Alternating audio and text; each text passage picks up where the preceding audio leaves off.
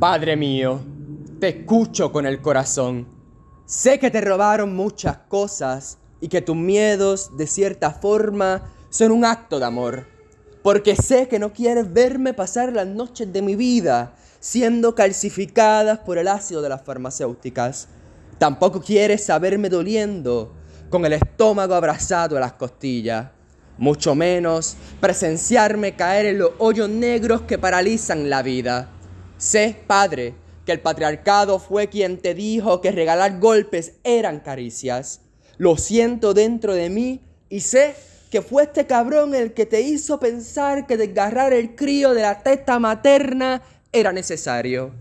Aunque duele, sabe la memoria que fue este parásito macharrán el que te infectó con patraña en la cabeza e hizo rugir el eco de los pasos infantes en los pasillos entre affidavits y frías batas. Y me vibra en el estómago porque sé que fue este monstruo fabricado el que te envenenó la existencia con su peso metálico de lo que es ser padre.